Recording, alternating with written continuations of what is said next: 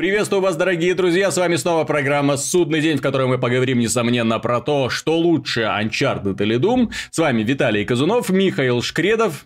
Привет. Антон Запольский-Довнар. Добрый день. И все. Все, кроме новостей. Дело в том, что мы пропустили про прошлую неделю. Поговорим подробно про события, в том числе, которые произошли тогда, которые произошли на этой неделе. Поговорим про игры. Захватим немного Uncharted, захватим немного Doom, захватим э, демонстрацию возможностей и технологий, которые нам подарила компания Nvidia при помощи видеокарты GTX 1080. Поговорим про новости, про наконец-то состоявшийся анонс Gran Turismo Sport. Ну, не про анонс, нам наконец-то показали трейлер. Трейлер, который, к сожалению, разочаровал. Да, не, не то ждали люди под названием Gran Turismo. Gran Turismo, которая обычно была бенчмарком.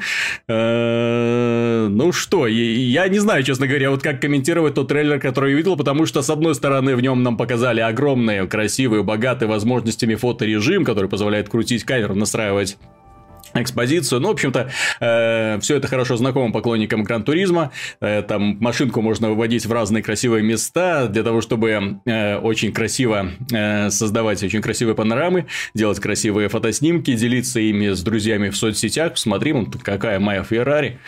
Вот. И да, товарищ вполне может поверить, потому что графика вполне такая фотореалистичная, по крайней мере, то, что касается моделей машин, потому что все, что касается окружения, это какой-то ужас. Антон, вот а, объясни мне, вот как можно который раз, вот который раз на те же грабли, вот вместо того, чтобы выпустить новую часть, они берут предыдущую, ее слегка вот так вот выглаживают, слегка вот улучшают, добавляют каких-то новых эффектов, и вот вам, пожалуйста, покупайте. А еще у нас есть коллекционные издания, которые стоят дороже, и в нем аж э, три эксклюзивные машинки. Пожалуйста, покупайте. Что тут? Я даже не знаю, что можно сказать насчет этого. Ну, наверное, стоит отметить то, что этот анонс был вот незадолго до E3, грубо говоря, за месяц. Угу.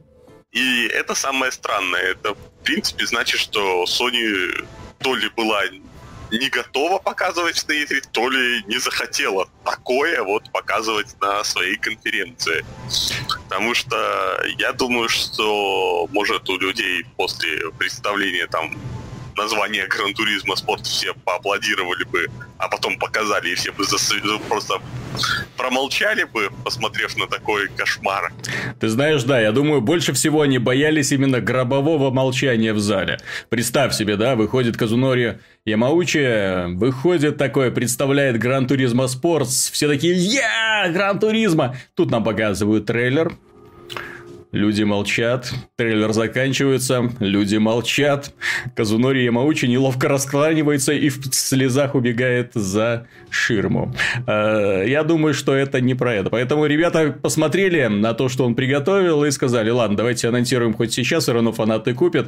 А по факту-то оказывается, что, смотри, э, Drive Club намного лучше графически и это несомненно. А Forza Motorsport 6, э, по крайней мере, PC-версия, ну, PC-версия из-за того, что э, очень много там всяких таких графических плюшек, которые картинку выглаживают вот до идеального состояния и э, убирают окончательно вопрос с лесенками. Выглядит замечательно, замечательно.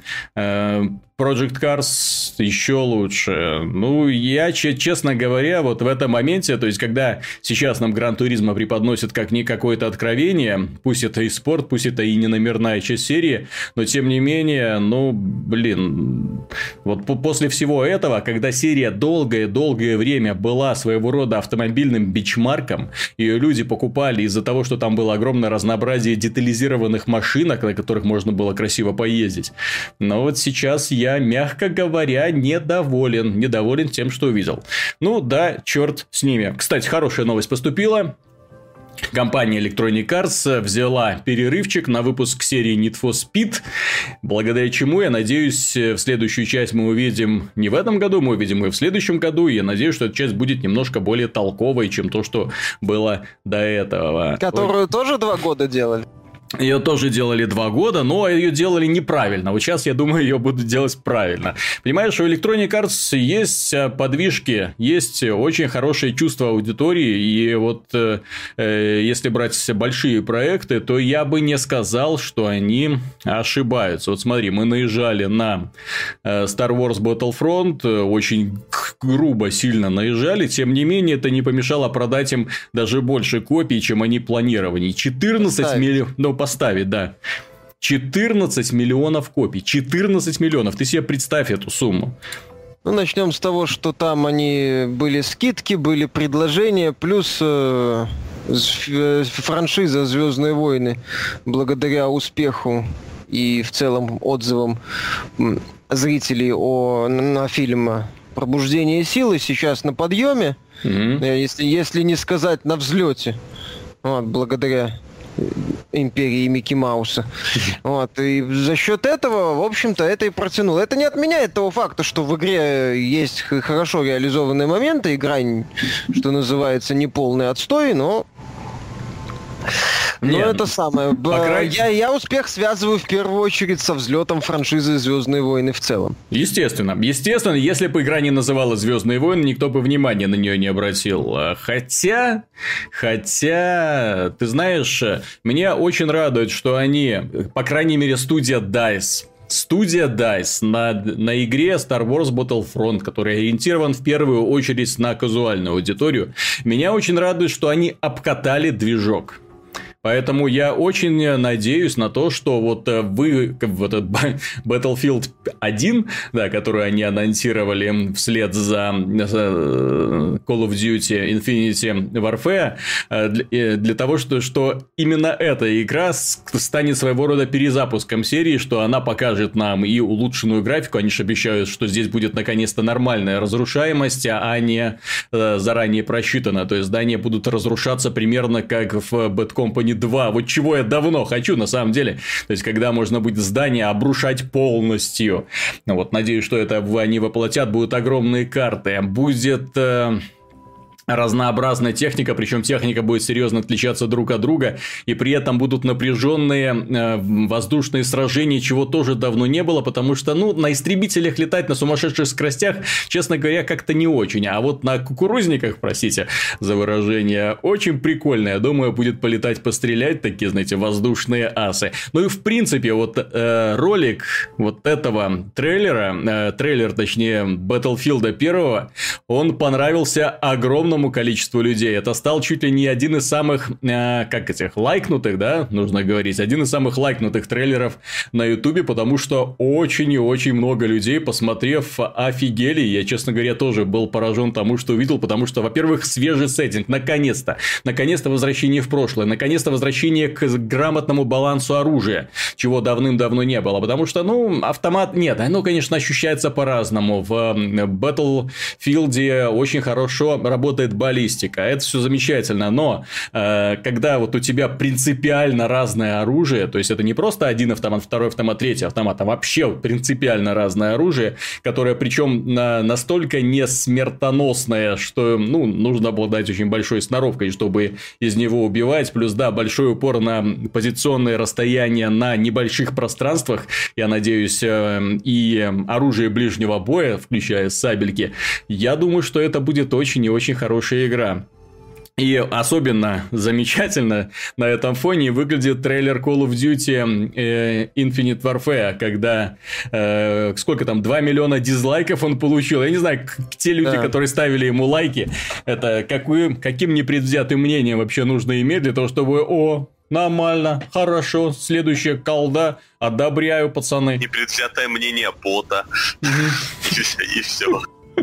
Ну, тут, я думаю, ты знаешь, сколько там э, людей лайков поставили. Нужно сравнить с количеством сотрудников Infinite, э, Infinity Wars. Кстати, может, ребята зашли, лайкнули себя. И все. Вот, э, мне вот, кстати, интересно, что будет после этого? Эту серию Call of Duty выпустят вот так вот просто вот после того такого вот неприятия аудитории выпустят? Или все-таки нет? Да, выпустят. Они же сказали, было заявление от разработчиков. Или от ну да, что у нас там что... это Саботаж. предзаказов больше, чем на... Нет, что все идет по плану, что предзаказов больше, чем мы ждем, что все хорошо, караван идет. Собак, да, вы собаки лаете дальше. Ну, примерно та же самая ситуация наблюдается с этим эпическим возрождением Гостбастеров, охотников за привидениями. Это тоже, по-моему, один из самых дизлайкнутых клипов в истории, по-моему, даже самый дизлайкнутый. Да, второй, самый второй трейлер. Первый. Первый, да? Угу. Выпустил второй, попутно проспойлерив сюжетный момент. Молодцы, ребят. Угу. Что верной дорогой. Ну, это катастрофа на самом деле, потому что и вот эти вот два проекта, которые аудитория уже не любит заочно, и кажется, ну, надо о чем-то думать, но нет, и выпускают, хотя уже, по сути-то, он же готов, поэтому, а, и так схавают, и так схавают. Я надеюсь, что следующая компания, которая, следующая студия Sledgehammer, которая делает Call of Duty, они вот посмотрят на это, нервно сглотнут и начнут, начнут серьезно работать, писать письма э, какому-нибудь другому голливудскому актеру, чтобы он сыграл злодей. Кстати, интересно, какой бы злодей вам понравился в образе э, нового антагониста Call of Duty? Ну, после Спейси, конечно, сложно что-то что сделать более серьезное, но нужен вот такой вот брутальный матч. Вот мне, знаешь, вот нравятся вот такие вот типа Бандераса. Ну, Бандерас уже, да, давно не тот. Но вот хочется что-то такое, знаешь, с длинными волосами, такой, знаешь, такой крутой парень, который там, я вас убью, потому что я вас ненавижу. И все. А то какие-то там лишние политические дрязги уже надоело. Нужен, знаешь, злодей, который, ну, такой вот честный злодей, который просто такой социопат, который просто решил уничтожить мир знаешь, такой комиксовый. В конце концов, если вы решили делать глупые комиксы, если вы решили отойти от реализма, если вы забили на современные конфликты. Ну, так давайте по-марвеловски. Сделайте злодея, который просто злодей. И бессмертный при этом. Еще э, суперспособностями, естественно. И все. И пусть остальные э, в последующей части люди будут сражаться с ним, с его приспешниками. Пусть в игре появятся наконец-то боссы. Такие, знаете, такие конкретные шагающие танки, прыгающие, бегающие, как Metal Gear. Ну, если уж, понимаешь, вот идти в отрыв, то идти в отрыв по полной, а не вот такие вот полумеры примеры. Типа у нас сейчас э, в космосе, это мы в будущем, это мы совсем в будущем, это мы в экзоскелетах, это у нас уже киберконечности. Правда, геймплей при этом меняется очень и очень слабо, то есть возникает вопрос. Меняется? Ну нет, он ми- чуть-чуть меняется. Вот здесь вот у нас бег по стенам, а здесь у нас стрейфы и высокие прыжки. Да, радикальные изменения. Вот, в любом случае, как я уже говорил, я надеюсь на то, что студия эм, Respawn которая состоит из бывших сотрудников Infinity Ward э, со своим новым проектом Titanfall 2, даст ну, как я хотел сказать нецензурное слово, э, покажет пример э, создателям Call of Duty, как на самом деле сегодня должен выглядеть Call of Duty в будущем, покажет, как должны выглядеть современные игры, современные технологии, и что, в общем-то, стыдно сегодня пугать людей такой графикой и тем более такой постановкой трейлеров, потому что даже на мой непредвзятый взгляд было все срежиссировано очень бестолково, знаешь, такой тяп тяпляповский метод, что для проекта с многомиллионным бюджетом бюджетом, я боюсь даже представить, на самом деле, какие бюджеты, учитывая, сколько э, получает Activision в итоге с каждого э, нового Call of Duty, потому что продажи там под 20 миллионов каждый раз ну, ниже, выше немного, но в итог, итог остается именно таким. Э, то есть, это сумасшедшие вещи, сумасшедшие. Каждый год они выпускают продукт, который вот такой вот. Давайте поговорим. Давайте поговорим, давайте к сложной темы сейчас трогать не будем. Давайте начнем с мягкой. Вот э, Fallout 4 вышел, стало не совсем таким Fallout, каким ждали поклонники. Вместо того, чтобы быть э, ролевой игрой, он стал немножко таким ролевым шутером. Э, и вот сейчас вышло дополнение Far Harbor. Вот Миша с этим дополнением очень плотно познакомился. И что, Миша, а вот оно такое большое, как нам обещали. Это самое гигантское дополнение в истории Bethesda. Вы там просто офигеете, когда увидите эту локацию. Вы будете по ней бродить часами, вот, и искать новые там знаю, запчасти для роботов, допустим. Что, что эта локация дает? Новые приключения? Они хоть что-то изменили в лучшую сторону в механике Fallout? Или это просто локация, в которой ты по-прежнему ходишь туда-сюда, убиваешь одинаковых возрождающихся врагов и выполняешь одноклеточные квесты? Что там? Скажем так, да, и нет. А, действительно, это не маленькая локация фанаты вроде посчитали, я где-то видел в интернете, что это 20% от э, основной локации из э, оригинального Fallout 4. Ну, вот, я не знаю, как это сравнивать э, с остальными дополнениями. Но остров, вот куда этот главный герой приезжает, чтобы найти пропавшую девушку, впечатляет. Угу. Я бы даже не сказал, что он впечатляет каким-то масштабом. Мне вот Far Harbor мне сразу э, привлек атмосферой то есть такого мрачного острова, расположенного на отшибе от останков цивилизации. Э, на этом острове туман радиоактивный. О. Постоянно все окутывает. Да, то есть такие вот, да, mm-hmm. сразу все в голове возникают какие-нибудь декорации для очередного произведения Стивена Кинга. Хорошего, хорошего произведения. Вот, то есть э, именно такие вот мрачные атмосферные декорации. Меня Far Harbor именно зацепил вот этой атмосферой. Атмосферой мистики, атмосферой э, противостояния трех э, группировок. То есть, с одной стороны, как бы, ну, обычные люди, которые там живут и не очень любят тех, кто с основной земли как бы приезжает. А потом есть синты, у которых тоже своя идеология. Ну и вот эта секта Дети Атома тоже присутствует. И у всех какие-то свои взгляды на будущее вот этого клочка земли, на э, э, взаимоотношения с другими, то есть каждый там с каждым по-своему враждует, у каждого э, в каждой группировке есть люди, которые персонажи, которые пытаются найти общий язык, есть те, кто с ними не согласны, то есть в этом плане все достаточно неплохо. Вот. А что еще пози- позитивного? Ну, я не сказал, что они бы что-то кардинальное поменяли в формуле. Вот, то есть тебе дают задания основные, побочные, там ходишь, общаешься, иногда появляются дополнительные э, опции в диалогах. В целом, кстати, разговоры прописаны не так-то плохо, по ощущениям. Сар- сар- сарказм, Миша, это с твоей стороны?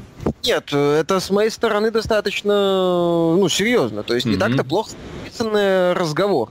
Mm-hmm. Персонажи стали чуть, говорить по ощущениям даже чуть больше, чем некоторые в оригинале.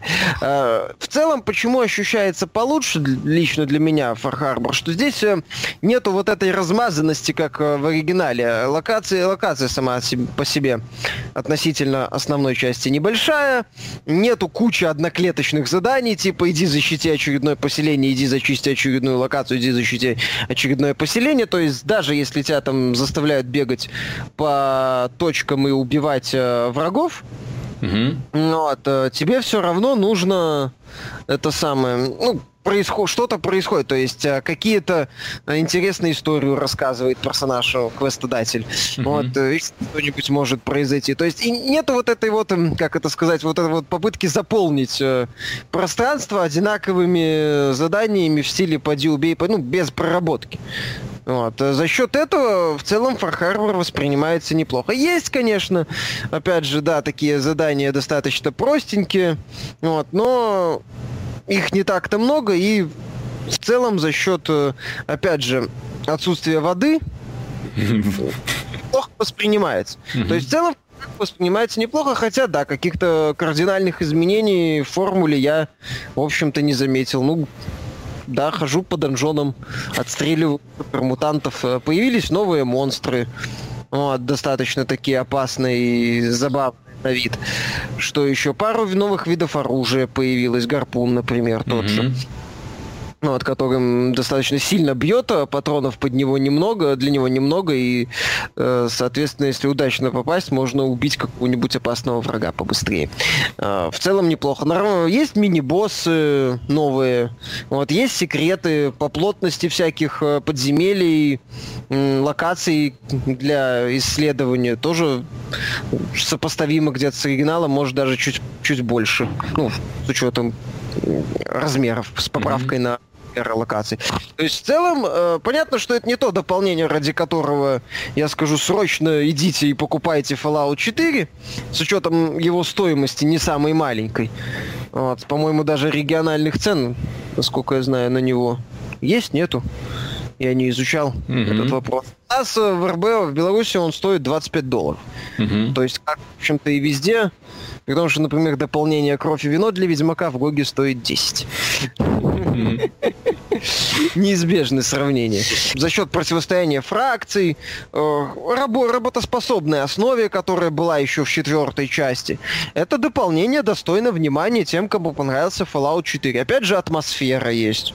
Вот это вот, которая лично меня привлекла и мне понравилась, хотя мне Fallout 4 особо не нравится. Вот. Особенно ночью, как там и тест тестировщики отмечали, я с ними согласен.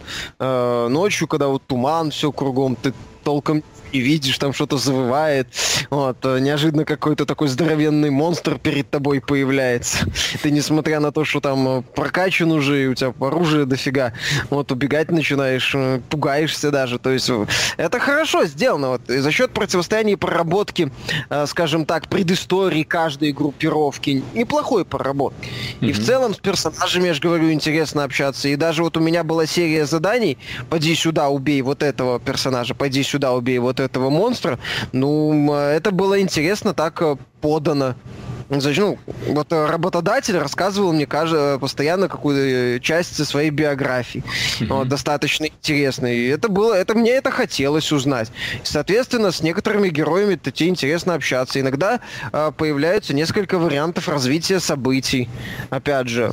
Вот, то есть за счет всего этого, за счет невысокой, э, в смысле, высокой плотности заданий при минимуме таких э, мусорных заданий, скажем так, Карпер воспринимается неплохо. Есть э, логическая, э, даже такая логическая игра, где надо кубики перетаскивать с места на место и защищать э, таких жучков с элементами Tower Defense. Мне, кстати, этот момент не очень понравился, он достаточно затянутый и такой э, раздражающий, но ну, по крайней мере, элемент разнообразия есть. Пришлось даже слегка э, голову поломать. Вот, э, то есть, э, да, есть оговорки. Это тот же Fallout 4, что, что неудивительно, в общем-то. Ну, Для... людям, людям, если людям нравится Fallout 4, замечательно, что. Еще Fallout 4 получили. Главное, что ничего не испортили. Ну, да, и даже местами подтянули повествование. Угу. То есть могли бы, конечно, чуть побольше каких-то новых плюшек сделать в плане там оружия, брони, каких-то интересных находок неожиданных. Этого особо не наблюдается. Вот, но они предоставили еще целую локацию с, опять же, не самым плохим сюжетом, в том числе побочных заданий. Вот, их не так их не так-то уж и много, но это неплохо. Это неплохое дополнение, а вот, ну, у него нету, как это сказать, вот даже, ну, давай очевидное сравнение, вот Ведьмак предыдущее дополнение, которое не сильно большое, но у него была вот совершенно своя какая-то, абсолютно, во-первых, своя атмосфера, во-вторых, куча каких-то забавных моментов, новые составляющие, несвойственные оригиналу в виде там неплохого антагониста, кстати. Вот, то есть там были действительно такие подвижки. Здесь они тоже есть, но их э, не очень много. И, и я думаю, что можно оценивать как количественное, а не качественное скорее. Сделали ставку немножко на разнообразие и на том, чтобы, ну, ты не скучал, а не на том, чтобы проработать какую-то одну составляющую радикально лучше, чем это было в оригинале. Я не прав? Да, да, то есть, несмотря на то, что они действительно сделали э, ряд э, улучшений в повествовании, качественного скачка э, не ощущается. То есть, да, это, это получше, чем там у, Братство Стали, о, Синты, как было в Fallout 4. Ну, с моей точки зрения, mm-hmm. получше. Но нету прям такого, что ух ты, вот, вот, вот что ж они так вот раньше не, не сделали, и вот тогда бы это все прям вот с ума сойти. То есть, такого нету. Но подвижки, есть подвижки, но нету вот взлета какого-то такого. У меня тогда вот есть один так, каверзный вопрос. Дело в том, что вся эта эпопея с дополнениями для Fallout 4, она началась... Э, достаточно некрасиво, когда они сказали, что ой, ребят, ой-ой-ой, мы тут столько наработали, мы тут столько всего придумали, что Season Pass теперь будет стоить дороже, и вообще, вы нам ножки должны целовать за то, что мы придумали не только вот это вот это дополнение, но мы будем дальше развивать, развивать, развивать и плодить вам новый контент. Вот, э, вот это дополнение, как первый шаг к улучшению, расширению вселенной Fallout 4, ты воспринимаешь позитивно? Я понимаю, что первые два такие мини-аддончика были, ну, такие так себе, там этот робот, там это, это фигня. Ну, вот, э, то есть, такие больше мелочи напоминали. Вот. А сейчас вот именно как эм, вот этот вот шаг Bethesda к тому, чтобы э, сделать не одно крупное дополнение, а несколько таких вот больших масштабных дополнений. И да, они увидели, что эти дополнения стоят серьезных вложений, что отнимают кучу сил, и что на самом деле все это должно стоить дороже. Или все-таки не настолько масштабно, как нас пытается убедить Bethesda? Ну, опять же, масштаб его достигается за счет того, что ты ходишь по карте, лазишь э, в донжоны, угу. вот, сам э, ищешь себе какие-то развлечения. Зада... Нет, здесь есть второстепенные задания, немало. Угу. Вот. Часть из них сделана неплохо. Здесь есть основная кампания, не очень продолжительная. Вот. Э, в общей сложности я наиграл где-то вот часов 10. Вот, и я уже, в принципе, вижу, так сказать, что называется, финал, при этом выполнив немалую часть э, побочных заданий. То есть, в принципе, по основной части, это предварительная моя оценка, это часов 15. Э, ну, опять же, я играю достаточно прокачанным героем еще в оригинале. То есть, если там э, прийти не сильно, сильно, не очень перекачанным персонажем, возможно, будет дольше. Э, оправдывает ли это стоимость? Ты это имеешь в виду? Да, да, да, да, да. Ну, вот именно гигантскую стоимость. Мы же берем в расчет то, что и это дополнение стоит что дорого. Стоит и... пол игры. Да, и Season Pass, который стоит еще столько, сколько сама игра. Вот вопросис у меня, ну, да? Все, по, ну, я, мы уже это как-то, по-моему, обсуждали. Я могу повторить, что политика Season Pass по Fallout 4 меня не устраивает от слова совсем, потому что мне не очень нравится вся эта Sims э, возня э, в Fallout вот это вот э, строительство, развитие. А две, два из трех дополнений были направлены на вот эту вот возню. То есть первое дополнение это на тебе еще кучу деталей под робота, собирай своего робота. Второе дополнение это вообще вот тебе там клетки, э, развлекайся. То есть мне, я тогда это говорил, это высказывал уже эту мысль, что что мне покупать, с одной стороны, да, э, Season Pass, mm-hmm. например, за те же 30 долларов, и потом обижаться, что мне дают не то, что я хочу, или выбирать каждое дополнение, ну, например, э, уже сейчас Far Harbor стоит, как тогда Season Pass, до повышения, на 5 долларов дешевле, тогда, по-моему, по 30 стоило, или да, 35, да, да, что-то угу. То есть уже, то есть мне либо ждать, что мне выдадут что-то мне интересное и переплачивать, или брать Season Pass, по сути, кота в мешке, и надеяться, что беседы, ну, не сложает. Фархарбор они не сложали, но с учетом цены, э, наверное, вот с этой вот, если еще вот этот элемент ввести в систему координат, то я скажу, что это вот для тех, кому зашел Fallout. Вот Fallout 4, ему хочется еще э, Fallout 4 с э, определенными улучшениями, но без каких-то э, выдающихся изменений и как это сказать, и действительно большого количества контента не только на уровне вот тебе локации с э, понатыканными mm-hmm. подземельями. То есть, например, там куча нового оружия, именно много, что ты приходишь, ух ты, ух ты, они просто, о, гарпун, прикольно. И дальше используешь абсолютно те же пушки, ну, в моем случае, mm-hmm. поскольку прокачиваю персонаж, повторяю. Я, э, например, до сих пор не поменял ни одной, э, ни одной пушки из тех, что у меня были в оригинале.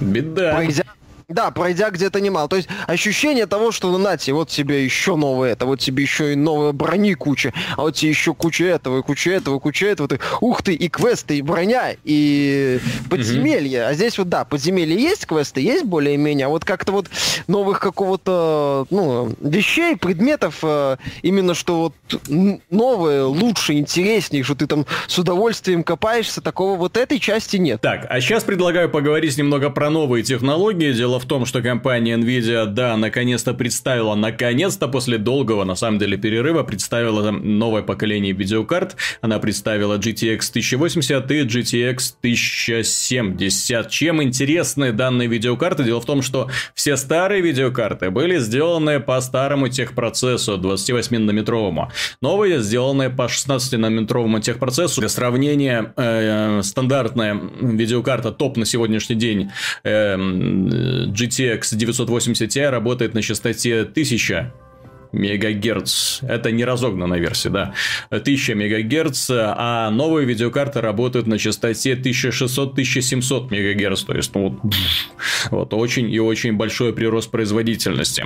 Вот. Но, тем не менее, э, владельцам вот э, топовых на сегодняшний день видеокарт 980 Ti я бы не советовал быстро бежать в магазины за новым чем-то. Дело в том, что основная масса вот этих вот 980 Ti уже разогнанные, уже разогнаны до хороших частот. Эм, есть версии 1200, есть 1300, некоторые разгоняют до 1500. Ну, реально, очень есть хорошие системы охлаждения, которые позволяют выжить просто максимум. И вот если сравнивать с разогнанными версиями, то не думаю, что превосходство новая видеокарта будет на самом деле таким, таким уж решающим. Поэтому, да, лучше подождать какой-то э, 980 Ti, который будет сделан не только по новому техпроцессу, но и с применением каких-то новых технологий, потому что сейчас, по сути, не отличается в архитектуре, ну, очень мало в отличие ядра, на самом деле. Плюс у э, 980 Ti, ну, в общем-то, как и Titan X, есть свои плюшки в виде огромного количества CUDA ядер, то есть они лучше подходят для рендеринга сами по себе, чем 1080 э, Ti. Но это так, это, э, скажем, начала разговора. Дело в том, что э, основное вот в презентации новой архитектуры Паскаля было сделано в адрес технологии. Технологии, опять же, VR и технологии многомониторных систем. И вот с этим я немного напрягся. Дело в том, что, ну, по сути, вот по результатам тестов, вот то, что показывают тесты, вот э, какой-то профит, какой-то бонус от новой видеокарты смогут увидеть лишь владельцы, ну, таких вот трех мониторов, э, потому что она реально реально рендер, позволяет рендерить изображение в огромном разрешении, э, трех мониторов и желательно, да, с каким-нибудь шлемом виртуальной реальности, где тоже э, требуется очень хорошая графика, ну, в играх с хорошей графикой, которых на самом деле пока не очень-то, мягко говоря, много. Вот, и, и она позволяет это быстро все обрабатывать за один проход, а не за два. Дело в том, что там для каждого глаза нужно отдельную свою картинку отрисовывать. И вот она позволяет все это делать за один проход, в том числе и на, на многомониторных системах. Там очень много всяких полезных бонусов, которые э, можно посмотреть на презентации. Но дело в том, что я не думаю, что люди, которые, ну, вот совсем вот э, просто любят играть, им вот это вот все то, что они показали, система э, звукового движка в VR-пространстве, э, все вот эти вот обсчеты за один проход на многомониторных системах, что они вообще имеют какое-то значение для людей, которые, ну, э, вот у них вот один монитор, и они, в общем-то, довольны, им не надо больше ничего. Вот, то есть, ну, хотя есть такая, конечно, э, категория супер-супер энтузиастов, которым хотят все больше и больше, но это уже совсем такой маленький процент. Вот, тем не менее, что меня заинтересовало, так это то, что компания Nvidia решила сделать э, свой клон фоторежима на PlayStation 4. Я, когда они презентовали, знаете, так со сцены, с помпой. Вот, ну, вот мы могем, мы сделали. Вот я немножко рассмеялся. Я думаю, это смеялись все владельцы PlayStation 4. Дело в том, что у них эта технология давным-давно есть. Да, она так, точно так же работает не во всех играх, а только те, которые э, позаботились сделать разработчики. То есть, вот режим включается отдельно, но тем не менее он есть. То есть, вы можете, в, допустим, в Uncharted 4 включить его и крутить камерой как хотите, настраивать фильтры, убирать людей, убирать убирать героев, убирать э, толпу, массовку, убирать злодеев, убирать хороших, ну, и настраивать разнообразные фильтры, фокус, резкость, все что угодно, рамочку поставить и сделать в итоге очень красивый скриншот. Вот. Но Nvidia, конечно, пошла немного дальше, благо мощности позволяют, они позволяют делать скриншоты 360 градусные, то есть э, круговую панораму, которую потом можно рассматривать в шлемах виртуальной реальности. Опять же, я не совсем понимаю, зачем. Вот кто это будет в итоге рассматривать. Ну, зачем-то есть, ладно, пусть будет позволяет создавать скриншоты просто такие гигантского разрешения. Не, у них раньше было The Way It Meant to be Played, а теперь это самое. Это, mm. это как это сказать? Ну, это есть. Mm-hmm. Вот и хорошо. Ну, а с другой стороны, а, чем сейчас удивлять Nvidia, как ты говоришь, простых пользователей? Простым пользователям хватает среднестатистической карты. Благо, да, хватает. с зрения это благо. Технологии не летят вперед Вот, э, я не вижу в этом какого-то смысла. Пусть разработчики игры делают. А вот я тебе поговорю, зачем и кому это надо. Дело в том, что, ну, именно зачем э, вообще нужны новые технологии. Дело в том, что э, люди, которые покупают себе дорогие видеокарты и хотят получить от них максимум дани, очень редко в какой игре могут себе позволить получить отдачу вот этой вот своей карты. То есть, таких игр на самом деле на данный момент очень мало. Ну что там, The Division, который на PC реально блистает, графика реально очень-очень крутая. И Doom. Вот как ни странно, Doom на PC при максимальных настройках, причем у нем есть настройки для современных топов, то есть для видеокарт с 6 гигабайтами памяти. Э, и вот эти вот настройки позволяют добиться еще более крутых эффектов и еще более четких теней, ну, большего разрешения. Вот э, при их включении действительно картинка преображается. Ну, не так, чтобы, ой, ой новая технология. Нет, э, там на самом деле в Думе, чтобы, как ни парадоксально, минимальные настройки строки отличаются от максимальных очень незначительно. Но это как в. В, большинстве, в большинстве современных игр, да, типа Dark Souls, опять же. Но если есть хорошая видеокарта, ты можешь включить максимальные настройки графики и потешить свое самомнение. Да, вот я вот включил, и вот никто, никто, кроме меня, не сможет это сделать. Особенно консольщики вот эти вот вредные. Кстати, насчет Дума, скажу честно, насчет Дума я был неправ. А, дело в том, что после выхода игры сделал превью, на основании первых часов. Э, первых часов, но я не знал, насколько длинная игра в итоге окажется. Я играл в нее, кажется, вечность, она все не заканчивалась и не заканчивалась и не заканчивалась. И я себе просто масштабы игры, вот на тот момент, когда начал вот на основании первых четырех часов, я вот тогда еще масштаб игры не сильно-то осознавал, потому что я был в самом начале, у игры достаточно долгая раскачка, то есть нас э, очень долго приходится бегать с одним оружием, очень долго приходится иметь дело с одними врагами, и вот эта вот ролевая система, которую они придумали, она, к моему большому сожалению, только идет во вред игре. Да, с одной стороны, она поддерживает интерес, то есть тебе приходится э, облазить все уголки для того, чтобы найти все вот эти модули для апгрейда э, скафандра. Тебе нужно выполнять разнообразные челленджи для того, чтобы получить э, новый поинт для прокачки оружия. Да, тебе нужно там проходить испытания руна для того, чтобы получить в свой загашник новую руну, которая наделяет тебя пассивными бонусами. Перки, привет. Вот, э, то есть игра на самом деле вот в синглплеерной части система развития достаточно интересная, но опять же, пока ты прокачаешься, вот пока ты наконец-то получишь достаточно оружия, чтобы тебе не было скучно, пройдет хорошо, где-то половина.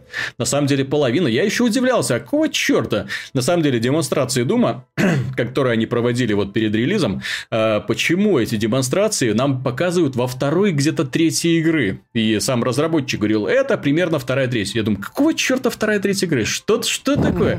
А потому что только тогда у тебя появляется все. Вот только тогда ты можешь показать что-то. Только тогда у тебя герой из э, Веника превращается в настоящего суперсолдата, потому что там там реально появляется и двойной прыжок, и возможность там быстро собирать оружие из врагов. У тебя наконец-то перестает эм, дефицит патронов сказываться, то есть из каждого врага что-нибудь вылетает. У тебя наконец-то появляется весь арсенал, и бои начинают доставлять огромнейшее удовольствие. Не только пистолет-шотган, пистолет-шотган, пистолет-шотган. Что это за елки-палки? Вот, э, давайте уж сразу все, что есть. И BFG, естественно, и Railgun. Вот как они работают в этой игре. Вот это сам, сама процедура получения BFG, насколько смачно сделано. Вот когда тебе дают опробовать это оружие, ты его получаешь, и на тебя сразу такая орда выбегает. И ты палишь по этой орде, и только мясо в разные стороны разлетается. Нет, оно правильно, естественно. И э, на самом деле, вот э, после этого, когда у тебя получается получается все. Бои начинают доставлять просто такие огромнейшее удовольствие. Я не скажу, э, больше не назову, ну, пожалуй, ни одного современного другого шутера, где бы бои на аренах, обращаю внимание, именно аренные бои, э, доставляли огромное удовольствие, когда враги появляются. Ты сначала сносишь мелочь, потом появляются более крутые твари, потом еще более крутые твари, потом еще более крутые твари. Каждый аренный бой, вот каждая вот эта вот локация продумана очень четко. В ней есть какая-то достопримечательность, в ней есть колонны, есть прямые отсылки к классическим играм серии Doom. Я там с одного момента просто ржал, как они это оформили. Есть э, очень действительно много врагов, и у этих врагов, ну, достаточно много прыти. То есть, они тебя обстреливают, набегают, прыгают на тебя и преследуют. Вот что меня порадовало, что реально идет такое преследование, так что ты даже ноги не можешь унести. Там, например, ой, убегу в коридор, подожду, пока они там сами себя перейдут. Кстати, да, монстры, если друг в друга попали, то начинают сами друг с другом сражаться. И в некоторых сценах можно убежать и потом увидеть, что тюнь, арена зачищена. То есть, они там сами друг друга каким-то образом поубивали. То есть, в целом, э, что хочу сказать про Doom. Это несомненно, не игра года. Вот, но это, скорее всего, будет шутер года. Во многом из-за того, что это именно шутер. Это шутер из разного оружия. У каждого оружия два модуля, между которыми можно переключаться. Допустим, это скорострельность или подствольный гранатомет, и оно на самом деле имеет огромное значение. Это шутер, в котором имеет значение использование особенностей локации. Пресловутые красные бочки вот э, пока проходишь на среднем уровне сложности, это ну, красные бочки, да, там просто там взорвал все. Вот, потом они становятся... А на харде ты их стараешься, это у тебя истерика, если ты да, в нее выстрелил да, раньше, Да, да, чем да, надо. да, потому что они имеют огромное значение. И что самое главное, в этой игре есть сложность. Когда ты вот ставишь уровень сложности близкий к максимальному, а если ты ставишь сложность максимальную, вот этот вот пресловутый уровень сложности кошмар, ты из каждого боя, из каждого противостояния выходишь и чувствуешь себя победителем. Вот такого вот кайфа, вот такого заряда энергии энергии я давно уже не чувствовал ни в одном шутере. Вот именно то, что э, в компании, не в мультиплеере, в компании, где ты э, попадаешь на арену, разбираешься с врагами, потом я сделал это. То же самое, кстати, касается сражений с боссами, достаточно интересно сделанными.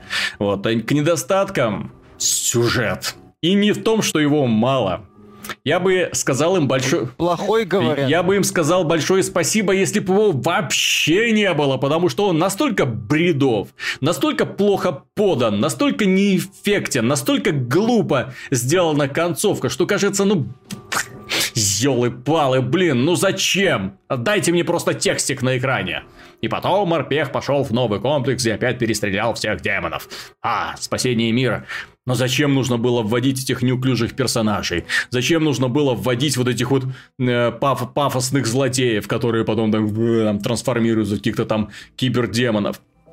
Ну, кибердемонов нет, не трансформируются, там другая тема. Вот, но тем не менее, вот этот финал жуткий, безобразный просто, когда ты смотришь и думаешь, блин, что это только что было? Это вы хотели в Диабло сыграть? Это вы вот так вот хотели, типа, э, э все вот так вот зациклить, зациклить, да, для того, чтобы была возможность потом снова и снова попадать и снова все защищать? Зачем? Вот зачем? Или это такой намек на Doom 2, вот сразу вам нужен Doom 2, вот вы вот так хотите, вы не хотели дать освободиться простому народу, ну что это такое? Вот, но... Знаешь, Виталик, что мне кажется, они должны были сделать? Mm-hmm. Судя по тому, что у них такой герой, показательная брутальность, им надо было делать э, ироничный сюжет. То есть э, пафос, но, скажем так, с аккуратными вкраплениями сарказма и э, стеба над э, известно, ну, над, собственно, всей этой тематикой, чтобы все происходящее было, ну, в таким трэшем в хорошем смысле. Ну, из ближайших примеров э, нечто подобное пытаются делать создатели Shadow Warrior. Ну, то есть, когда э, герой такой, ну, не, не говорю, что Марпек должен шутить. Я говорю, что м, происход... ну, что сценарий должен быть э, осознавать весь абсурд происходящего, где супер морпех валит адские легионы на Марсе. То есть вот представь, вот просто вот это вот, если э, прочитать все это предложение, ну, елы-палы, как к этому можно относиться серьезно? Угу. Не, на самом... Вот сложно. То есть им надо было сделать вот такие вот элементы, мне кажется, я в Doom пока не играл, но мне кажется, что, потому что я слышал и читал, мне кажется, что им надо было сделать именно ироничный сюжет, такой Ты знаешь, они, они пытались. Да. Они пытались. В игре есть несколько таких вот шуток э, от брутальных парней брутальным парням. В игре, кстати, это один из немногих шутеров, в принципе, где создатели попытались из главного героя сделать культ. Дело в том, что в, во всех предыдущих думах мы играли за безымянного морпеха. Сейчас мы играем за легендарного воителя, найденного в, э, на Марсе в саркофаге. То есть мы его не видим даже лицо. Это его откопали и его оживили, понимаешь? И он был известен тем, что э, рвал этих демонов на части так сурово, что они его в конце концов закопали, заковали в кандалы, спрятали в каменном саркофаге и сказали, что, блин, никто больше никогда не открывал его, иначе он вернется и всем даст мзды. Вот. То есть это такой вот, такой вот герой. Это э, культ вот этих вот легендарных воителей в игре очень хорошо прописан. То есть ты играешь не за просто за человека, за морпеха, ты играешь за существо, которое всем сердцем ненавидит демонов. И вот это в игре показано очень хорошо. То, что у тебя нет желания ни с кем разговаривать. Вот это вот самое начало игры, где главный герой э, стоит перед терминалом, а ему глава вот этой вот компании пытается э, рассказывать. Сейчас я тебе расскажу, что здесь произошло. На самом деле, герой вот так вот смотрит, смотрит на этот терминал, потом кулаком его выносит к чертовой матери, достает дробовик и начинает мочить демонов. В игре очень много вот подобных таких вот моментов, когда ему говорят, типа, ты должен осторожно извлечь эти модули. Он с ноги там их вышибает э, с искрами, и все это приводит, да, к аварии, естественно. Ну, то... ну так а почему они только это на протагонисте Но, но проблема в том, что вот этих моментах, вот таких вот сочных, интересных моментов, таких вот э, именно когда ты начинаешь чувствовать крутость героя, их очень мало. Вот то, что я перечислил, это практически все. Вот. И на протяжении, обращаю внимание, 15-часовой кампании. Примерно 15-часовой, потому что я в игре на самом деле много времени провел. Я начал играть сразу на пред максимальной сложности, а это довольно сложно. Сейчас я прохожу игру на уровне сложности сложности кошмар, а это вообще сложно. Я не знаю, вот те, те люди, которые пройдут на абсолютном кошмаре эту игру, мне очень хочется на них посмотреть. То есть это максимально... Уже макси... А, уже прошли? Ну, один человек прошел. Максимальная... За 5 часов. Максимальная сложность и ни разу не умереть. Это как? Как?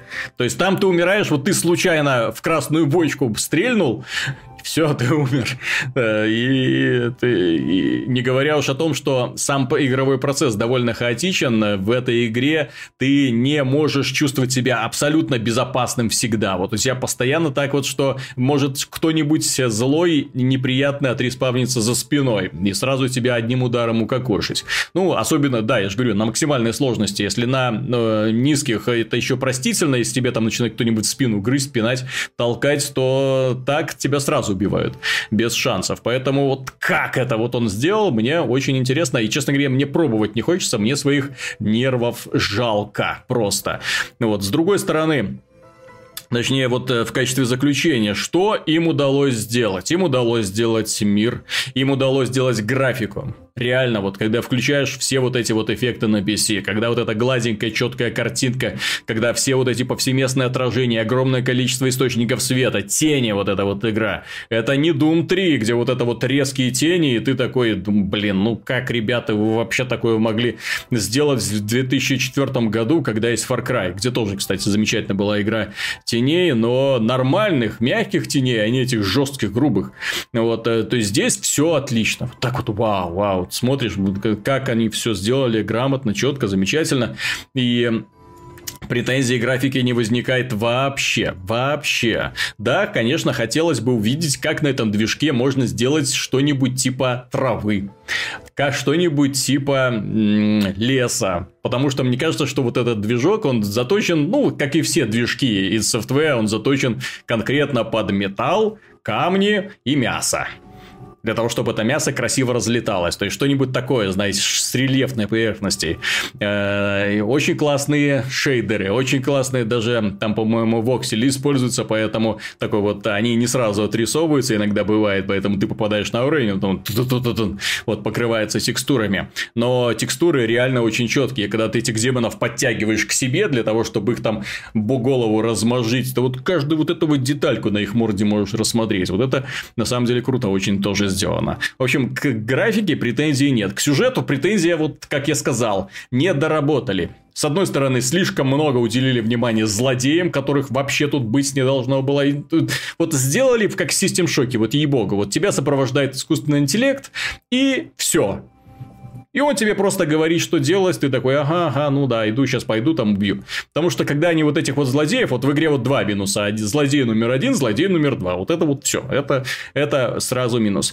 Начали прорабатывать культ героя делать, так что ты на самом деле почувствовал, вот знаешь, как вот раньше было ощущение, когда ты играл за мастера Чифа, и тебе такой, «А, мастер Чиф, ой, смотрите, это же Спартанец, Спартанец среди нас пошел. Ты такой думаешь, да, я Спартанец, да, я крутой, все, знаешь, чувство собственного самомнения, да, я тут не просто погулять вышел, я на самом деле легендарный воин. Здесь примерно то же самое, особенно когда тебя начинают окружать призраки былых героев, э, тоже в этой игре это сделано очень эффектно, то есть они сделали этот культ, они сделали героя, но не до конца. То есть он недостаточно нетерпелив. Он э, в некоторых сценах можно было дать ему больше развернуться, больше анимации добавить. Вот э, а не только в начале в паре сценок. Ну, хотелось бы. Ну, надеюсь, что потом это дело не продолжит. То есть э, здесь, э, ладно, ну, в конце концов, в Думе сюжет, вот процент геймплея и сюжета, он очень маленький, поэтому проблемы сюжета им прощаешь легко.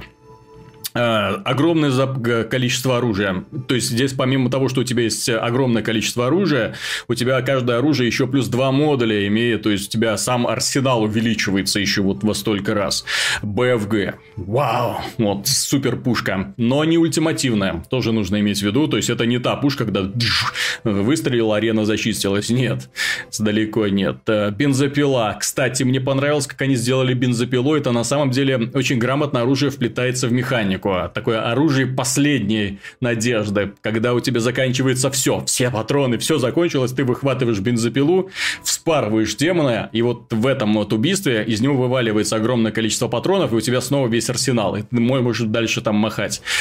Что немножко не понравилось, и на что, кстати, обратил внимание даже Клифф Близинский, то есть э, Хорошая игра, отличная, мясная, брутальная, замечательная, агрессивная, самое главное. Но добивание в игре каждую секунду, каждое мгновение, вот когда ты каждого врага запинаешь, ломаешь ему шею, вырываешь руки, ну, немножко переборщили. Немножко, мягко говоря, учитывая, что этим ты занимаешься с самого начала до самого конца. Вот у тебя все твое вот естество занято тем, чтобы выстрелить в противника, вот он загорелся, ты ему вырываешь э, руку. Следующего вырываешь ногу, вырываешь сердце, вырываешь глаз, там, не знаю, что там еще, рога обламываешь, э, пинки демону задницу разрываешь, простите. То есть там реально вот все построено на этом, и вот э, в итоге вот эта вот симфония смерти, она перерастает в такую, такой бес, бесной, такой, знаете, такой, я не знаю, вот, наверное,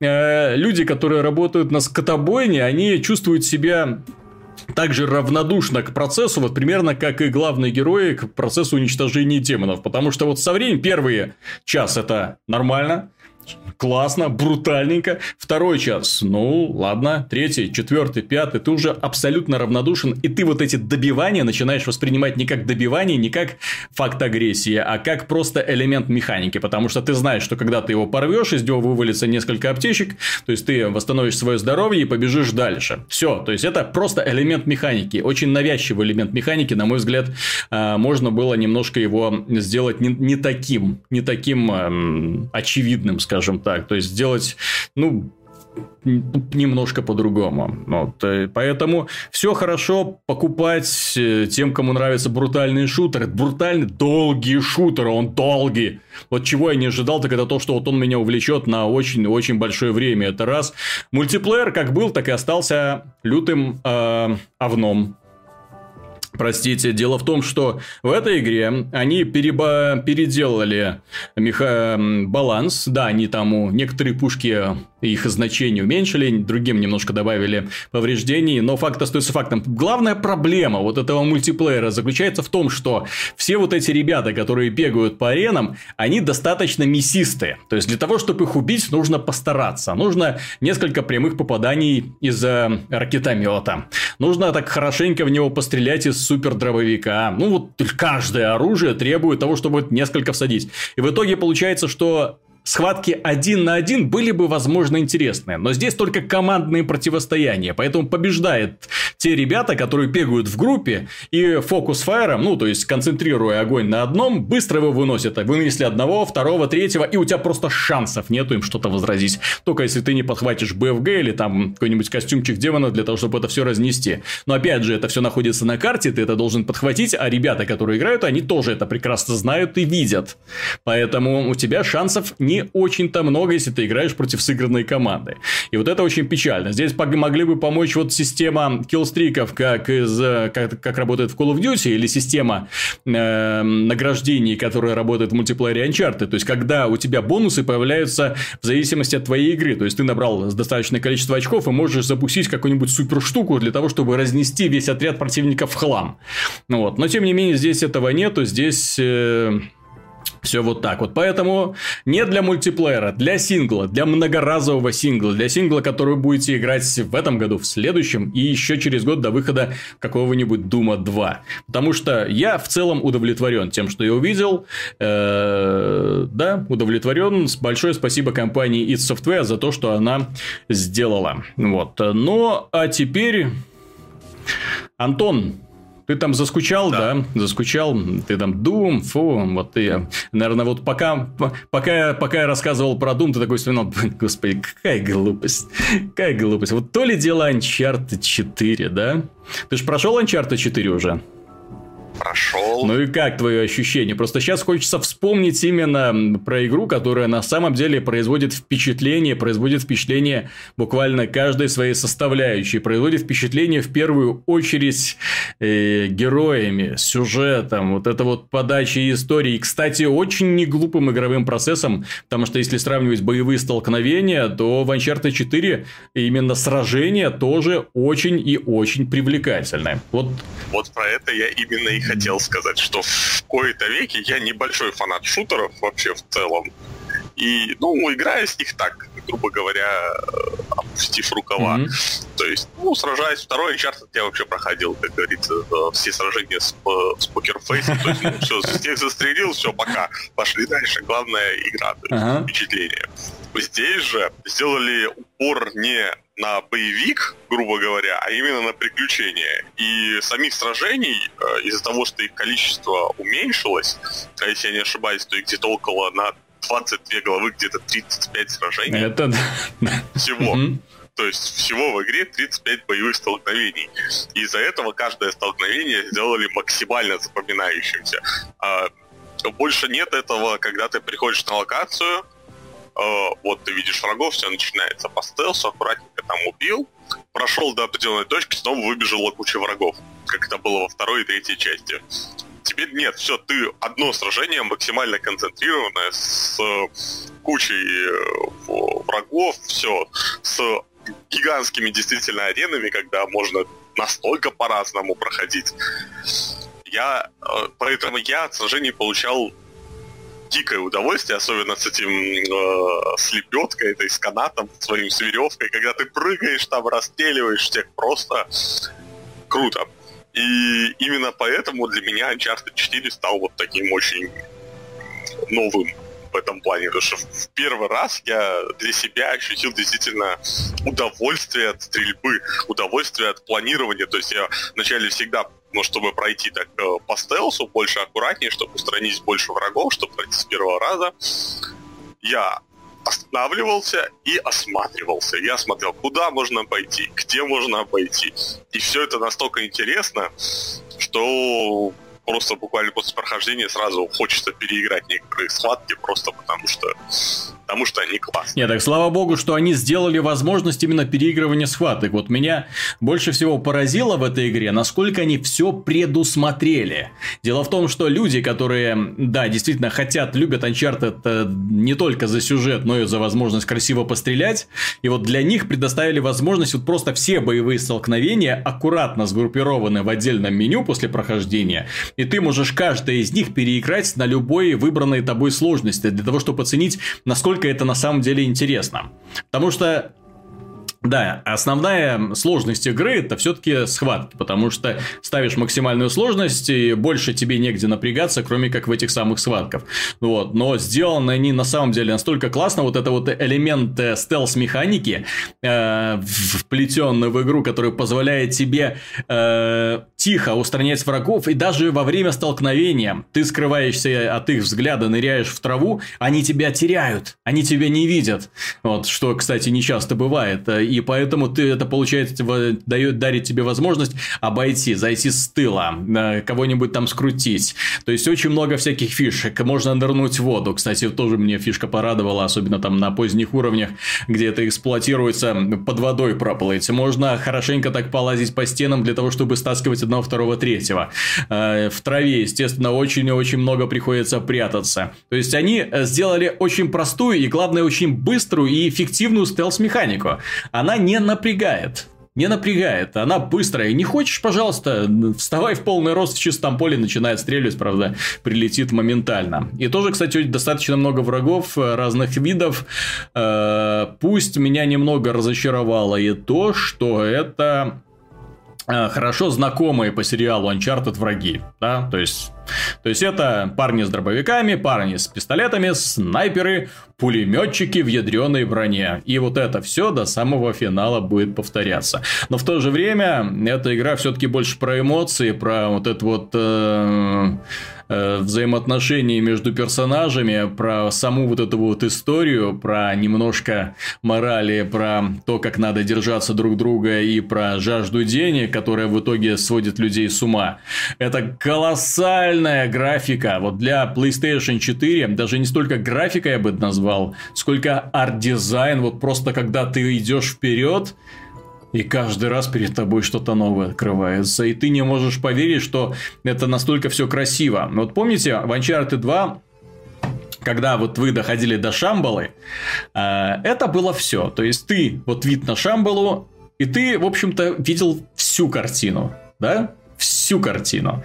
Э, то есть ты уже знал, что все, ну точнее ты еще не знал, но по крайней мере вот этот вот открывшийся вид на Шамбалу и немножко ее, и игра заканчивается достаточно быстро. То есть не было такого вот эффекта, вау, новое приключение. Здесь же вот это вот э, самая вот эта вот основная часть приключения, э, она сделана, ей уделяется, я не знаю, наверное, треть игры, когда ты путешествуешь по этой новой локации, когда смотришь, и перед тобой открываются все более новые, все более сногсшибательные виды, причем э, в некоторых локациях как оно красиво сделано. Вот просто не можешь понять, вот, вот как, вот сколько вы усилий на это потратили. Вот локация, в которой, через которые персонажи просто проходят и уходят. Вот коридор, вот они проходят и уходят. И ничего в ней нету. В ней нет ни геймплея, никаких элементов настолько все красиво сделано, настолько, что ты просто останавливаешься и начинаешь лихорадочно все это фотографировать, ну, фото... с помощью кнопки шея, потому что а, я хочу это унести с собой, я хочу это опубликовать на Фейсбуке, я хочу, чтобы это увидели другие люди.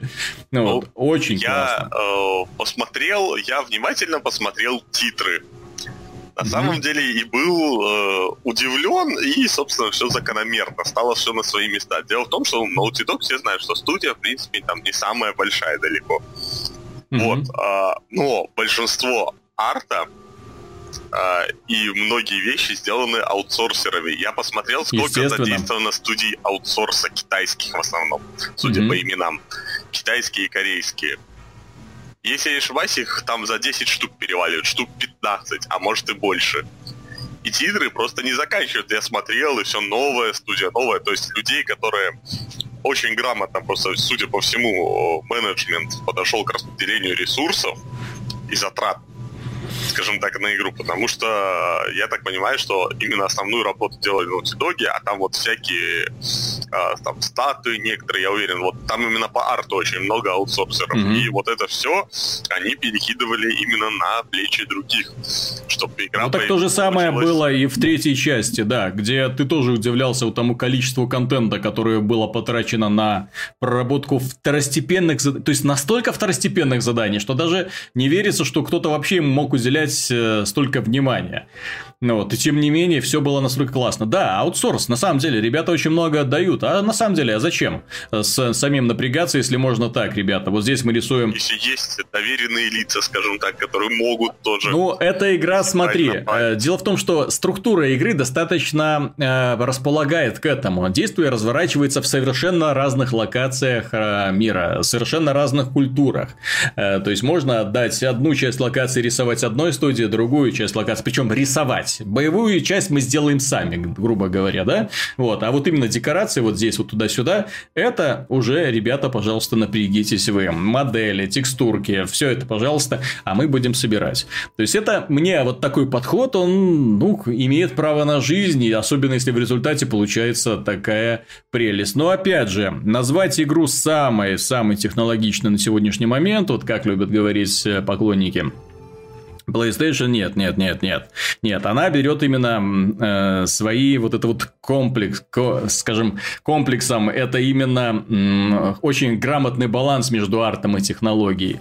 Некоторые детали, некоторые элементы нарисованы настолько плохо, что просто, я не знаю, вот от вида в некоторых местах э, хорошо сделана вода, в некоторых просто вот натянули плоскую текстуру, на ней еще одна плоская текстура. Вот по времени, во времена Краш Бандикута, по-моему, вот так вот делали. И они вот так вот друг на друга типа наплывают. Вот это у нас море океан. Вот. Э, э. Единственное, что действительно в игре выше всяких похвал, это анимация именно лиц. Я такого... Ни разу не видел, согласен. А, в одной сцене они сделали это специально, они делали это в Last of Us один раз, когда именно э, девочка еще начало Last of Us, mm-hmm. вот э, дочка главного героя, она там э, на губы внимание обращает. И здесь они сделали, что персонажи умеют поджимать губы, то есть, ну, губы они меняют форму. Mm-hmm зависимость это. Я такого в жизни не видел еще. Чтобы, ну, получилось, что как реально человек говорит, то есть у него шевелится рот, у него меняется форма губ в зависимости от того, что он делает. Мельча... И... Мельчайшие мимические мышцы задействованы. Вот такого вот именно, да. вот когда вот чуть-чуть там э, нащу... э, прищурился, вот именно даже не только мышцы, здесь именно самого тела вот по-другому себя начинает вести вот эти вот малейшие движения, когда там пожал плечами, там чуть плечи назад отвел, напрягся, да, там к бою. Очень все это классно сделано. Вот некоторые э, ролики смотришь, ну, действительно, первоклассно. Даже тебя э, захватывает не то, что они говорят, тебя захватывает то, как они это говорят, потому что это совершенно другой уровень подачи информации визуальной в компьютерных играх. Ну, вот такого не было ни в Heavy Rain, э, ни в э, LA Э, как там этот про Элей Нуар, да, то есть тоже, ну, там пытались, но нет, нет, нет, здесь вот именно мимика именно как надо, нет вот этих вот, знаете, э, по точкам, вот как делают э, в современных игровых студиях, когда на лицо вот эти точечки на наклеивают, да, потом снимают вот эту вот маску, и все равно мимика получается дурацкая, потому что, как ты сказал, да, на э, расположение губ, на их э, э, толщину, да, вот как они поджимаются, да, то есть на это все внимание никто не обращает. Вот здесь в этой игре обратили внимание на все. Я не знаю, как они это сделали. Как... Ну, вот выкладывали у нас э, скриншот, собственно, как технологии, они используют камеры. Mm-hmm. То есть они камера, камера захватывает лицо полностью, mm-hmm. то есть это полностью переделывают мимику, потом в компьютер переносят, то есть в компьютерную графику. И да, я, я когда увидел Uncharted, я сказал себе, в принципе, только одно на самом деле, бог с ним, с этим ростом технологий. Если все игры подрастут вот до такой э, детализации, такой оформления, бог с ним, с этим ростом технологий. Вот, пусть уже игры начинают расти именно вглубь, грубо говоря, и вшире, вместо просто новой графической оболочки. Пускай сделают больше локаций, больше персонажей, а графику пускай уже такой же оставят, и мне, честно говоря, хватит еще на лет 5 вперед такой графики. Ну, какой-то это самый неприхотливый. Ну, суть в том, что главное сейчас, собственно, вот они это и показали, на самом деле, большую разницу между Uncharted 2, грубо говоря, и 4 в том, что бог с ним, с этой графикой, там, анимацией, но главное это, собственно, проработка арен сражений, когда арена вдруг выросла в два раза больше стала. Uh-huh. Меньше стало именно скриптов, когда ты проходишь точку и появляются новые враги. То есть все заранее враги уже расставлены, они ниоткуда не появляются из воздуха. То есть все это уже на арене есть. И вот если игра будет становиться все больше именно таким способом, то это по мне так намного лучше, чем просто смена графического движка там так далее. Пускай всегда будут делать упор именно на это, потому что это действительно дарит новые впечатления от самого игрового процесса. Естественно, но тут, понимаешь, есть одна маленькая проблема. Дело в том, что не все могут так, как Naughty Dog. Далеко не все. Им другим студиям дай э, с десятки миллионов долларов, так они ж Call of Duty Infinite Warfare сделают. Понимаешь? Это же как, как, как то, как и утилизируют полученные средства. И плюс э, не все игры обязательно должны быть э, направлены на сюжет. А вот когда игра направлена не на сюжет, когда игра, например, как Doom направлена на геймплей, чистый геймплей, вот, то хочется все-таки увидеть именно графон. Причем графон максимальный. Графон, знаешь, такой вот, чтобы рвал шаблоны. Э, вот в данном случае я бы, например, хотел, чтобы Naughty Dog, уже поработав как следует с PlayStation 4, мне уже интересно, что они смогут выдать на гипотетической PlayStation 5. Очень хочется на это посмотреть. Потому что ребята, видно, что они умеют утилизировать технологии, они очень вольно с ними обращаются. Они... Оптимизация, кстати, великолепная, тоже э, удивительно. При этом многие элементы, как они нарисовали, как они сделали, та же самая грязь, это вообще колоссально. Я ходил, я... это первая игра, где я ходил по корези и балдел от того, что, как они это нарисовали. Э, замечательно сделано. Поэтому Naughty Dog – это та самая студия, которая действительно заслуживает этого своего шутливого обозначения Naughty Gods, да, то есть именно ребята, которые работают на голову выше, чем остальные студии, которые дают такие игры, которые находятся настолько на недосягаемой высоте для остальных, что даже как-то за другие студии неловко-то остается, потому что, ну, Другие делают просто игры, а эти делают произведения искусства. И да, пусть в этом помогают э, сотни китайских аутсорсеров. Но, тем не менее, тем не менее, в итоге получаются шедевры. Вот. Ну, закончим мы, наверное, позитивной новостью. Компания Capcom э, сделала э, финансовый отчет свой. Продажи Street Fighter 5 оказалось, оказались ниже ожидаемых. Они сразу хотели продать 2 миллионов, но дурных нема. Да, нашлось всего миллион четыреста человек. То есть, в итоге поставили всего миллион четыреста. И внезапно, внезапно Capcom осознала, что не догрузила контента в игру. Что вот очень вот мало. Вот что в следующий раз мы сделаем очень и очень много контента. Вот, То есть Супер Street Fighter 5? Ну вот я так предполагаю, да, что будет у нас Супер-Супер Street Fighter 5. Я, честно говоря, не могу... То есть, они не догрузили контента. Э, если сравнивать с Mortal Kombat X, и тем более с Mortal Kombat XL, да, то вы не просто не догрузили, вы его забыли. Вы вот условно бесплатную штуку продаете за 60 условных долларов.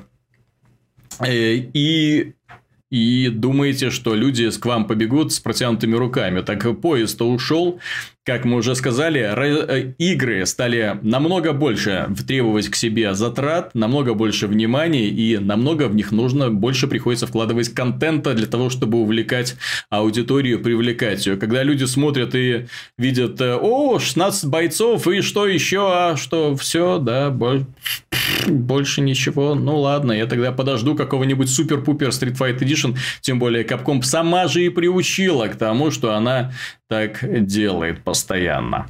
Вот то... Ну, да.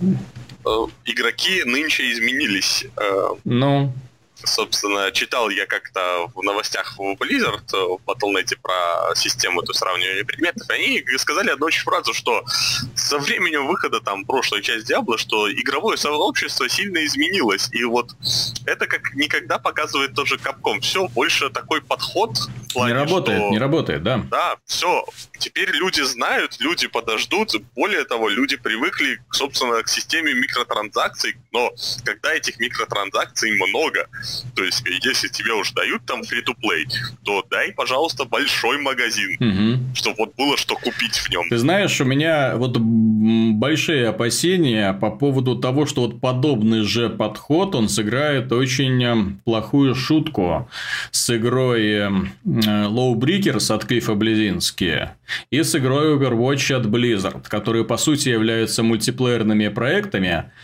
но которые будут стоить больших-больших денег. Но у Blizzard такая пиар-компания этой игры, что я, тяжело бороться. Я согласен, но опять же, пиар-компания пиар-компании, но когда у Street Fighter тоже было пиар-компании и тоже огромное количество поклонников самого бренда, но по сути, когда в итоге кажется, что контент в игре ограничивается, грубо говоря, 20 персонажами и десятком карт мультиплеерных, три режима, и все, да, и все, что остальное, это коллекционировать костюмчики для вдовы, но как-то это грустненько, как-то грустненько. Нет, тут мне еще не нравится просто сама политика того, что тебе нужно ждать. Угу.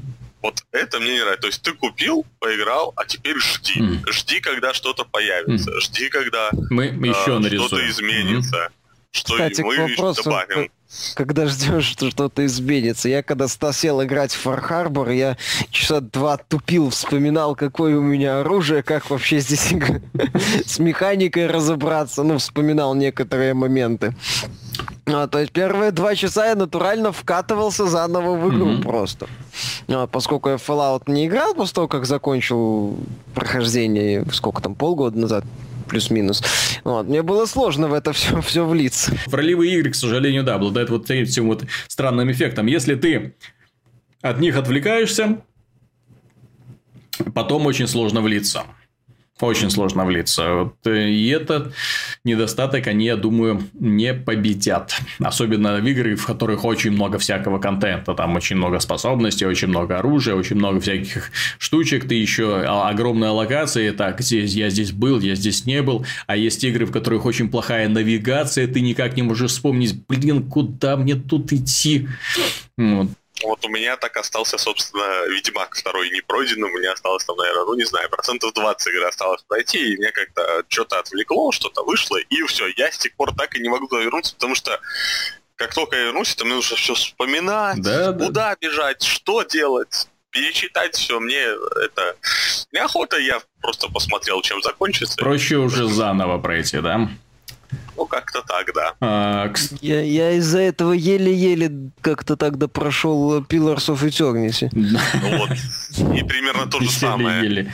Ну да, ну, ну, Pillars of Eternity дело в том, что я, когда ее проходил, я, она у меня была настольной игрой, то есть я ее, она в фоне все время была, альтап, да?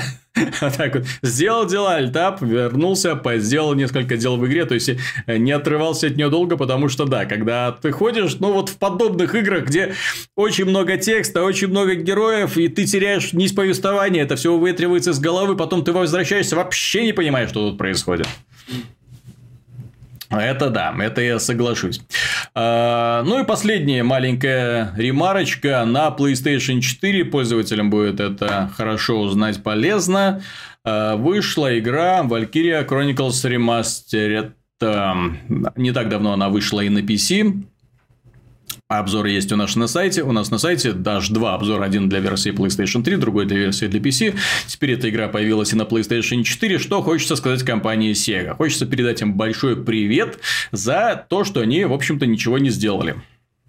Ну, потому что я понимаю, что в этой игре и так графика рисованная карандашом, но когда графика рисованная карандашом, хочется, чтобы эта графика была четкая Вот знаете, вот чтобы антиалязинг уже был, вот чтобы вот все было гладенько и четенько, чтобы не было вопросов вообще вот к этой составляющей. Они PC-версию фактически выпустили. Да, ну, ну вот, к сожалению, PC-версию, но как-то я так понимаю, что поленились PC-настройки э, вставить. Они подумали, что высокого разрешения хватит, а 60 FPS этой игре так нужны, так нужны, да, действительно, для, для тактики пошаговой фактически. Ну, 60 FPS это 60 FPS. Они то не... Два раза это два раза. Да, действительно, это такая, такой повод для гордости. Э, в целом, что это такое? Это замечательная тактика. Это одна из лучших тактик в свое время была на PlayStation 3. Замечательная не только игровым процессом, замечательная в том числе и сюжетом, если вам нравится аниме. Э, аниме именно, где отряд небольших героев на танке едет сражаться с огромной империей с востока. Ну, если посмотреть на карту мира, то это страшное, ну, и так это, то это примерно как Россия нападает на Литву. Вот примерно вот так кар карта мира очень похожа на карту современной Европы. Вот как-то так. И, в общем-то, в этой игре есть и фантастика, ну, такая фанта... сама по себе она фантастическая, но здесь именно участие богов, участие Валькирии, э, магия, до всего этого приходится доходить достаточно долго, увлекательно, сами сражения, опять же, можно проходить э, на разные рейтинги, в зависимости от этого ты прокачиваешь уже своих героев, и они становятся немножко более, чуть-чуть немножко более эффективными в бою. В целом, игра определенно заслуживает внимания. Если вы не играли, хорошо. Но, опять же, привет большой Сеге, которая поленилась сделать хороший ремастер. Именно... И да, нет. Еще надо стоит добавить, что обязательно покупайте игру, потому что я хочу, чтобы Dawn of War 3 был классным. Я хочу, чтобы у Сиги было много денег, и чтобы они выпустили крутой Warhammer. Не, ну один один вроде неплохой выпустили, хвалит. Это Total War. А то... Ну вот, так что... Warhammer, ну, который фэнтези. Нет, так Total War мы посмотрим, мы, конечно, увидим, потому что эта игра, именно Warhammer, я уверен, будет... Будет... Э, по, по, по роликам это был просто ожившая мечта для фанатов настолки, потому что вот это вот все наконец-то в масштабе масштабе вселенной Total War, когда ты видишь на самом деле не просто вот эти маленькие фигурки, которые э, передвигаются на поле на, по столу. Вот, а ты видишь армады, армии вот эти, как они несутся друг напротив друга, начинают это сражаться. У вселенной Warhammer много поклонников, у фэнтези еще больше поклонников, и вот именно фэнтезийное такое вот огромное столпотворение встречается впервые. Слава богу, что э, данная студия, студия-разработчик немножко отошла от реализма к такой вот фэнтези. Я надеюсь, что данный эксперимент не будет последним, и что он э, привлечет больших людей. Кстати, да, вот насчет Down of War 3 меня ой, тоже очень порадовал этот анонс, что релики все еще в строю, что мы увидим продолжение, потому что первая часть была замечательна, к ней было потом охапка целое дополнение разной степени полезности, э, но с с постоянным улучшением, что немаловажно. То есть, баланс они в итоге разрушили чертовой матери, но именно польстили э, фанатам вселенной, потому что добавляли каждый раз у них что не дополнение, то новая раса, а то и две. Вот, было приятно. Так что, дорогие друзья, на этом все. С вами была программа «Судный день». Виталий Казунов, Михаил Шкредов Пока. и Антон Запольский-Довнар. До свидания. Надеюсь, вам все понравилось. И надеюсь, что мы увидимся на следующей неделе. Иногда бывают да, такие вот провисания.